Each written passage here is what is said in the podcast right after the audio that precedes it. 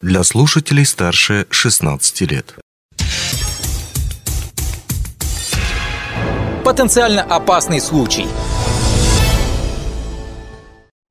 Привет! Сегодня расскажем о легком несчастном случае на карьере юбилейной Айхальского горнобогатительного комбината. Разобраться в произошедшем нам помог заместитель директора по производственной безопасности АГОК Константин Полев. Итак, начнем. 2 августа на одном из горизонтов карьеры шла подготовка к взрывным работам. Выбранный участок горного массива готовился к превращению уже в куски горной массы. Для этого пробурили специальные скважины, которые осталось только зарядить, то есть разместить в них взрывчатое вещество и детонатор. Собственно, этой задачей и занимался рабочий участок буровзрывных работ. И вроде тут уже можно напрячься. Когда речь идет о взрывчатке, именно от нее можно ждать больших неприятностей, и поэтому на нее все внимание. Но в этот раз проблемы пришли с другой стороны. Точнее, буквально скатились. Участок, на котором работал взрывник, примыкал к откосу карьера. А откос карьера – это не гранитная набережная. Горная масса тут не закреплена и вполне может упасть. То есть вывалиться. Собственно, именно это и произошло. Вот как дальнейшие события описывает Константин Полев. То есть произошло осыпание, то есть в основном осыпание это представлено мелкими фрагментами горной породы, и среди них, э, благодаря того, что вокруг него произошло осыпание, высыпался и сам более крупный кусок, это более 30 килограмм. Кусок сам по себе плоский, поэтому он не скатился, он съехал как на санках. Это ему крупно повезло господину взрывнику, поэтому он его по ноге. По объяснениям он как объясняет, что он услышал, что зашелестело, Повернулся, ну это все, что успел сделать. В этот момент он его догнал и боднул по левой ноге. В итоге рабочий получил легкие травмы. Расследованием занялись специалисты службы производственной безопасности. И вот какие причины произошедшего они выявили. В ходе расследования были установлены три причины. Основная из них – это неудовлетворительная организация производства работ. В чем это заключалось? Наряд на выполнение работ был выдан в место, в котором имелось нарушение требований безопасности. Конкретно это откос рабочего уступа не был приведен в безопасное состояние. Второе подпункт этого же нарушения – это задание, выданное на смену, предусматривало меры безопасности и непосредственное проведение работ только на территории пункта подготовки компонентов эмульсионных взрывчатых веществ – при этом никак не касалось э, организации работы непосредственно в самом карьере.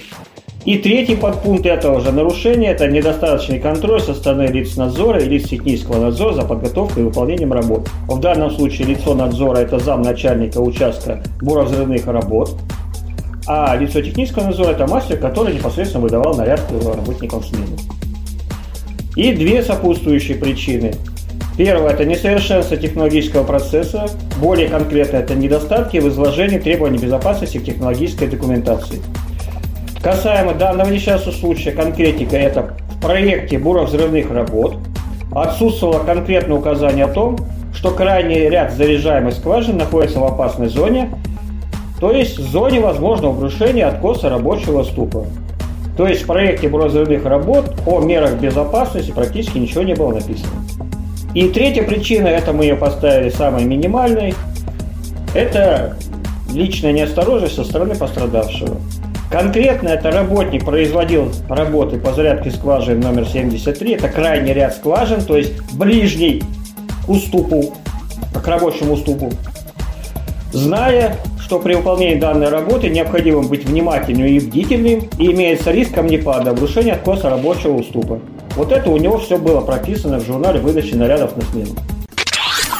Итак, давайте чуть поподробнее разберемся с указанными причинами. Легче всего объяснить поведение рабочего, который не обратил внимания, что ему предстоит трудиться на участке, представляющем опасность. Тут, скорее всего, имеет место привычка.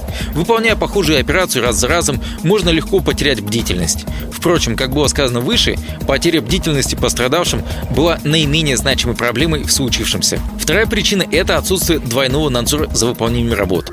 Что это такое? Компании введено в действие новое положение о нарядной системе.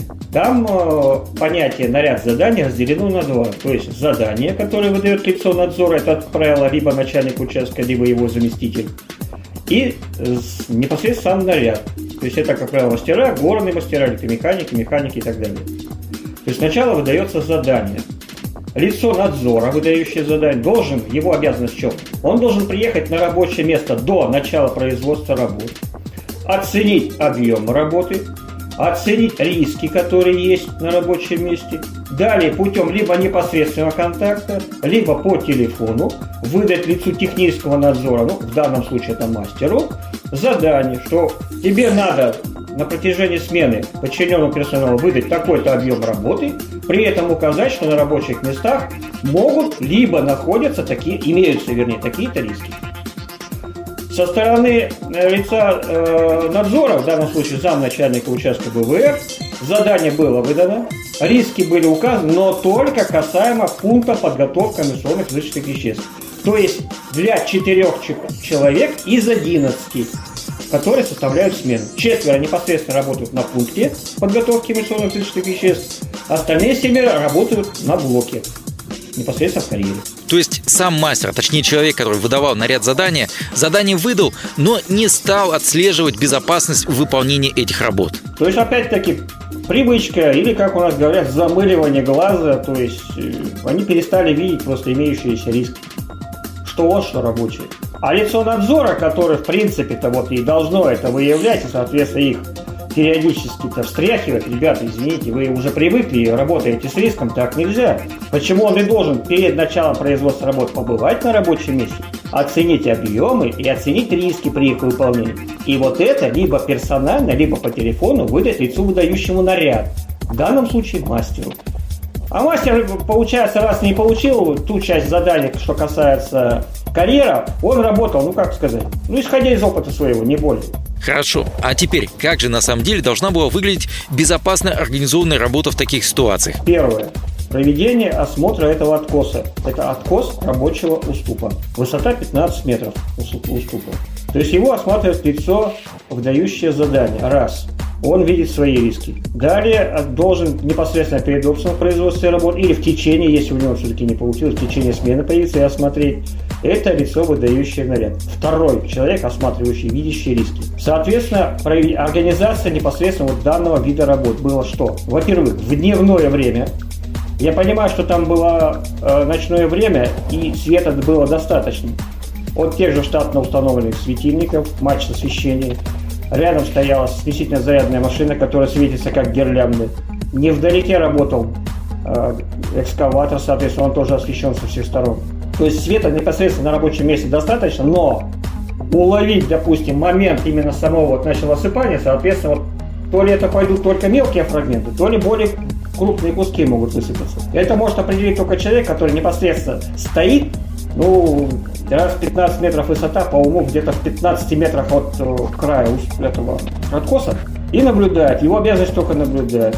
Посыпалось, обнаружил движение, визуально, разумеется, обнаружил движение, предупредил, покинуть опасную зону. Все, все отбежали. Посыпалось в итоге после этого, съехало что-то, скатилось ли, или этого не произошло. Ну, ради бога, какое-то время выждали, вернулись опять к позиции. Опыт показывает, что вот этого вполне достаточно. Теперь, что касается профилактики. Об обстоятельствах произошедшего расскажут всему коллективу АГОКа. А для сотрудников участка БВР, то есть буровзрывных работ, будут проведены дополнительные внеплановые инструктажи. Это штатные меры профилактики. А что из нештатных? Наша служба совместно с руководством карьера, с РСС карьера, тут вне зависимости от того, это участок БВР или все остальные участки, все службы будут задействованы. Проведем занятия с выездом непосредственно в карьере, с сбором всех специалистов и проведем небольшие презентации по тем, как все-таки правильно формировать задания и наряды на смену. Плюс, соответственно, будем отвечать на вопросы. Далее э, внутри карьеры будет перераспределено по зонам ответственности порядок выдачи заданий и нарядов все-таки четко расписано, какой специалист задание выдает, допустим, в данном случае на пункт подготовки, кто закрывает карьер, соответственно, какой э, специалист после этого будет выдавать наряд на пункт подготовки, на карьер и так далее. Все это будет расписано конкретно по распоряжениям внутренним по карьеру. Дальше у нас был разработан и уже проведено ознакомление всего персонала вообще, который производит работы в карьере, по мерам, что необходимо соблюдать для минимизации риска получения травмы. И по проекту Бюро взрывных работ мы вводим отдельный раздел, именно подраздел «Технический расчет» и схема расположения скважин массового взрыва. Есть такой подраздел в проекте Бюро взрывных работ. Там вводится подраздел именно меры безопасности, в которых указываются производственные риски и меры безопасности, направленные на их исключение либо снижение их воздействия на персонал, имеется в виду производственных рисков, имеющихся на рабочих местах. Вот это мы планируем осуществить в полном объеме и Считаем, что их выполнение все-таки сведет к минимуму возможность повторения аналогичных несчастных случаев. Что ж, на этом все. Мы прощаемся с вами. Желаем безопасного и успешного труда. Счастливо! Потенциально опасный случай –